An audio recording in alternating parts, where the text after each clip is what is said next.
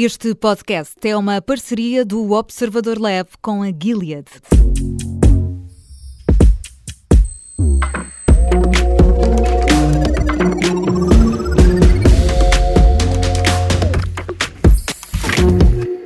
Terapia celular é um dos assuntos que desperta maior curiosidade quando falamos de tratamentos oncológicos inovadores e ao longo das últimas semanas temos discutido a importância que este tipo de terapêutica pode ter na vida destes doentes. Hoje vamos aprofundar o tema, vamos falar concretamente sobre este tipo de terapia e sobre a atuação nas células T. O que é isto exatamente de terapia celular CAR-T? Conosco está Bruno Silva Santos, é professor e investigador do Instituto de Medicina Molecular.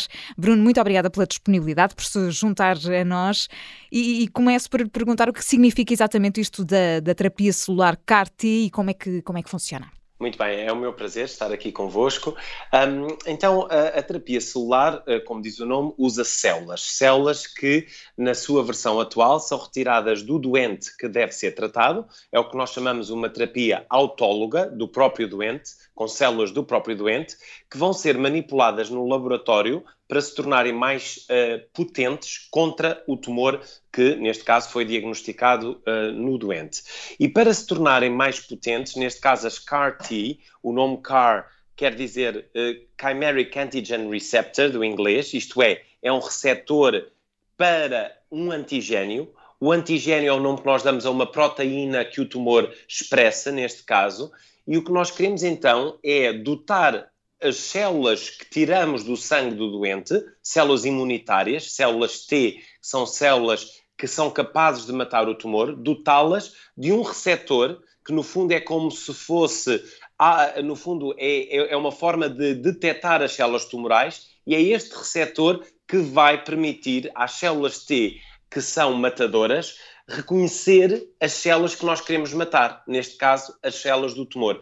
E isto é feito por engenharia genética, porque é necessário então colocar à superfície das células T, que são retiradas do sangue do doente, o tal receptor quimérico, o tal CAR, que, lhe vai permitir, que lhes vai permitir às células T serem eficazes contra o cancro. Portanto, é, no fundo, dar-lhes essa informação que é necessário combater eh, o, o, cancro. Portanto, usando as células do, do doente, já nos explicou, uhum. mas como é que surgiu precisamente este conceito? Para quem está fora um bocadinho desta, desta área, tudo isto já, já está a ser estudado e desenvolvido há, há muito tempo? Eh, o conceito inicial das CAR-T já vem dos anos 80, mas demorou bastante tempo a, a ir de um, de, um, de um, conceito mais uh, laboratorial e de experiências, digamos, pré-clínicas a, a ensaios clínicos reais com doentes e à prova de conceito de eficácia em doentes. Isso só surgiu na última década e a aprovação para uso clínico só surgiu em 2017. Portanto, é algo recente no ponto de vista de clínico, hospitalar, uhum. mas é algo já com algumas décadas do ponto de vista científico. E, e de facto, a, a procura um, e a conceptualização destas CAR-T vem exatamente da dificuldade das nossas células T, que estão naturalmente no nosso sangue, serem capazes de reconhecer um tumor e se mobilizarem contra o tumor. É porque as células T que nós temos, estes linfócitos, são capazes de nos defender contra todo tipo de vírus, bactérias, fungos que nos infectam, e é essa a sua grande missão. Algumas delas, naturalmente, reconhecem tumor e podem combater tumores, mas a maior parte dos linfócitos T que nós temos, a sua função é proteger-nos de agentes infecciosos. E hoje em dia nós bem damos uh, relevância a isto porque é a base das vacinas que temos contra a Covid-19, uhum. é exatamente a capacidade de termos resposta das células T contra o vírus. Neste caso, as CAR-T vão ser muito importantes na, na sua engenharia genética, porque nós pegamos em muitas células T que à partida não reconheceriam o tumor, são contra vírus, são contra bactérias, e ao pormos este receptor, que é, digamos, obcecado pelo tumor, porque é um receptor específico para o antigênio do tumor, vamos mobilizar todas estas células T contra o tumor. É este o truque, é nós tirarmos milhões de células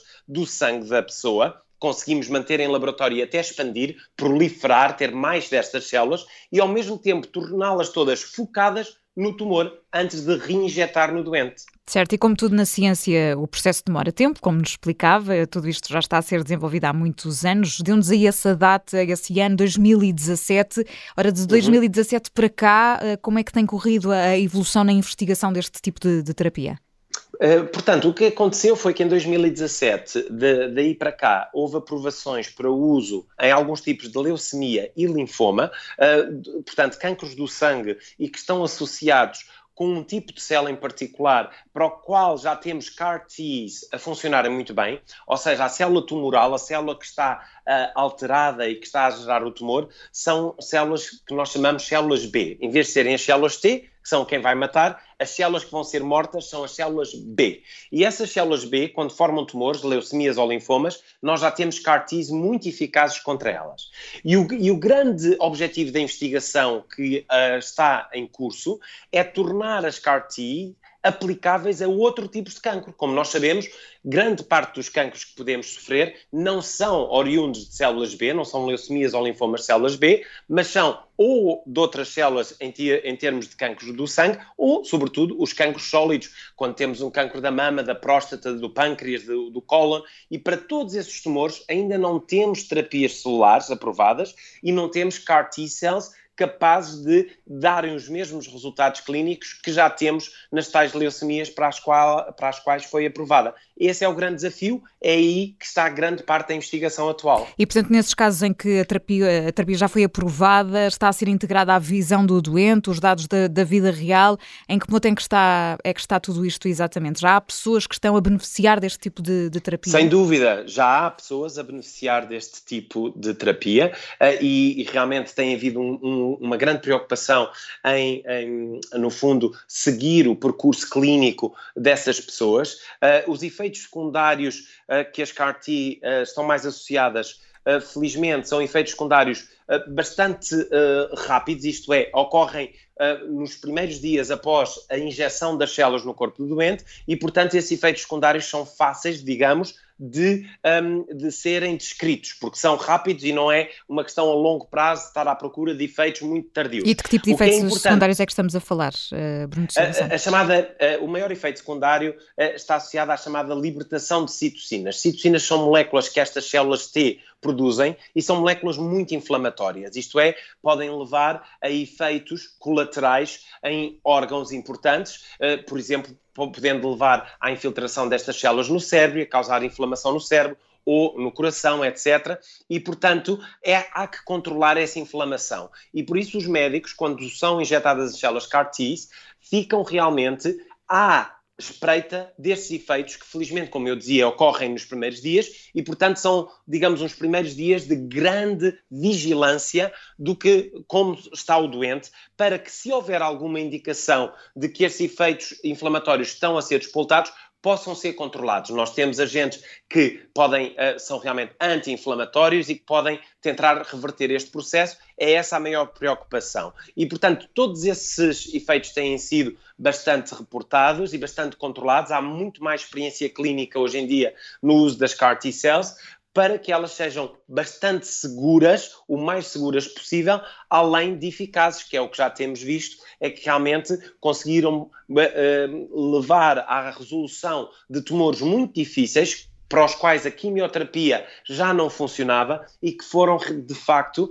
uh, digamos, uh, entraram em remissão com a terapia CAR-T. Portanto, a eficácia está comprovada desta terapêutica no tipo de cancros de que falei, de leucemias e linfomas de células B para as quais está aprovada, uhum. e, e, portanto, é, é, é, uma alternativa da imunoterapia que tem muito interesse à sua volta para a aplicação uh, uh, em vários tipos de cancro. Uma aplicação que já está a ser feita de forma regular, não sei se podemos dizer assim, em Portugal também? Em Portugal, sim, os Institutos Portugueses de Oncologia, de Lisboa e Porto, uh, o Hospital de Santa Maria, um, há uns centros, portanto, os centros que, digamos, são uh, mais especializados no tratamento deste tipo de patologia, já, uh, têm realmente experiência de, e sobretudo o IPO do Porto é neste, neste, neste momento a instituição que tem mais experiência em tratar doentes com CAR-Ts e, e, portanto, já temos uma experiência nacional que cada vez é maior, naturalmente, com o tempo, tempo e que te, tem todo o interesse em ser expandida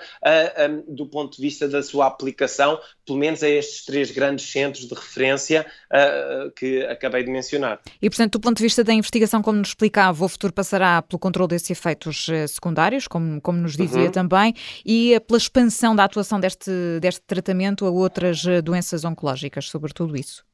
Sim, e, e, eu, e, a terceira pergunta é uh, que, que, está a ter bastante uh, importância na investigação, é que apesar de no início haver uma enorme eficácia para levar à remissão total deste tipo de tumor, o que pode acontecer é que mais tarde o tumor volta, é a chamada recidiva, quando o tumor volta e, portanto, temos de o retratar. E, portanto, também há muita investigação para que as células CAR-T sejam eficazes a, a, retratar um tumor que volta. Portanto, que, que tenham essa memória de combate, é isso?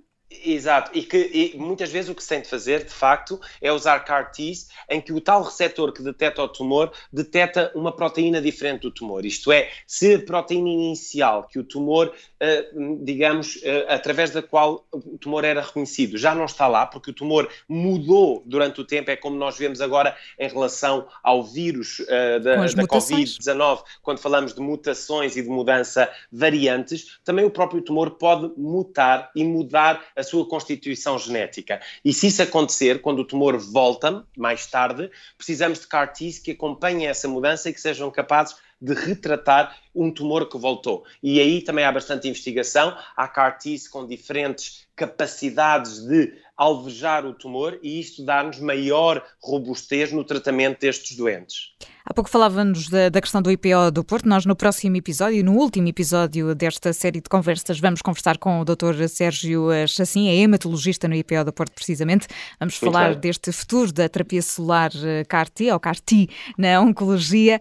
Eh, Bruno Silva Santos, agradeço-lhe imenso ter estado connosco. É professor e investigador do Instituto de Medicina Molecular. Até breve. Muito obrigado. Até breve.